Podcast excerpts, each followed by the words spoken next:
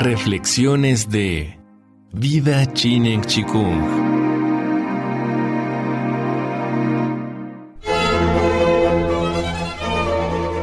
Vida Chinen Chikung presenta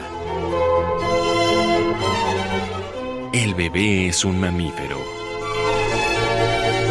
Serie basada en el libro del mismo nombre de Michel Audin. Capítulo 2 al alba en la era postelectrónica.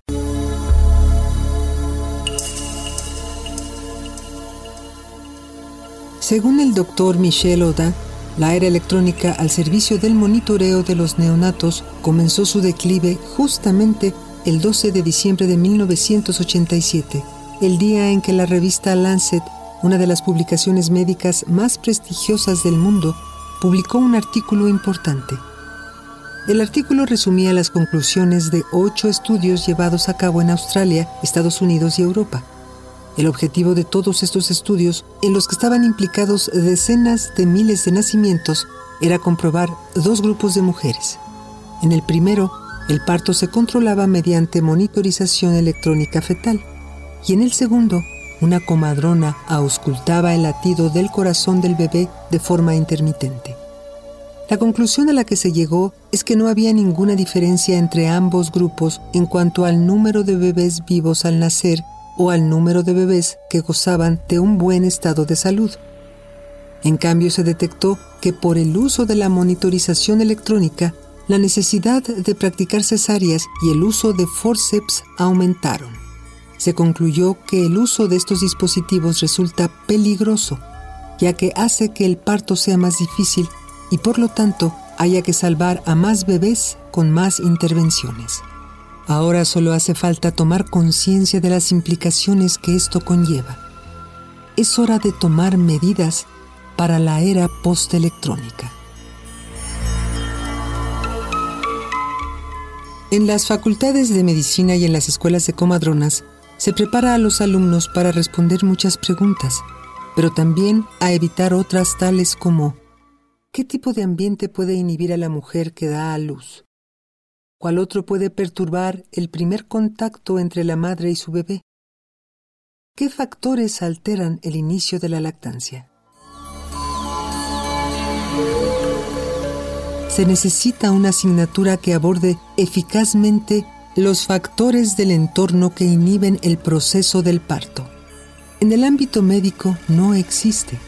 Sin embargo, esto se puede estudiar ampliamente en algunas ramas de la ciencia que estudian el nacimiento en otras especies de mamíferos.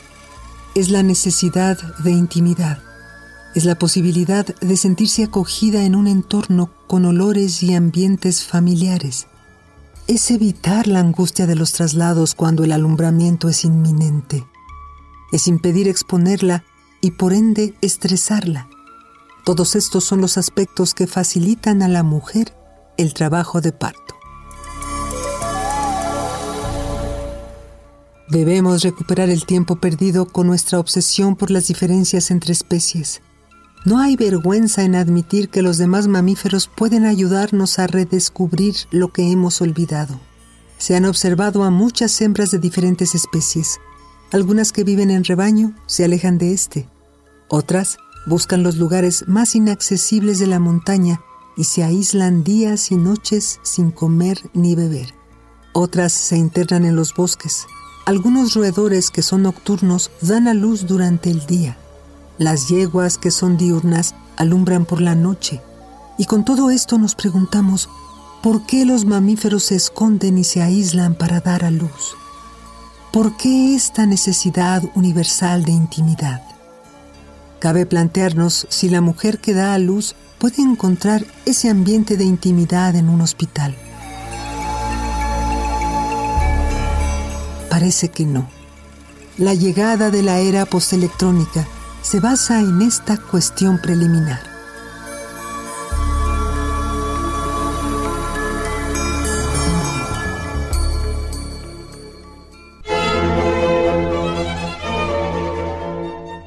Vida en Chikung presentó El bebé es un mamífero. serie basada en el libro del mismo nombre de Michel Odam. Vida Chinen Chikung.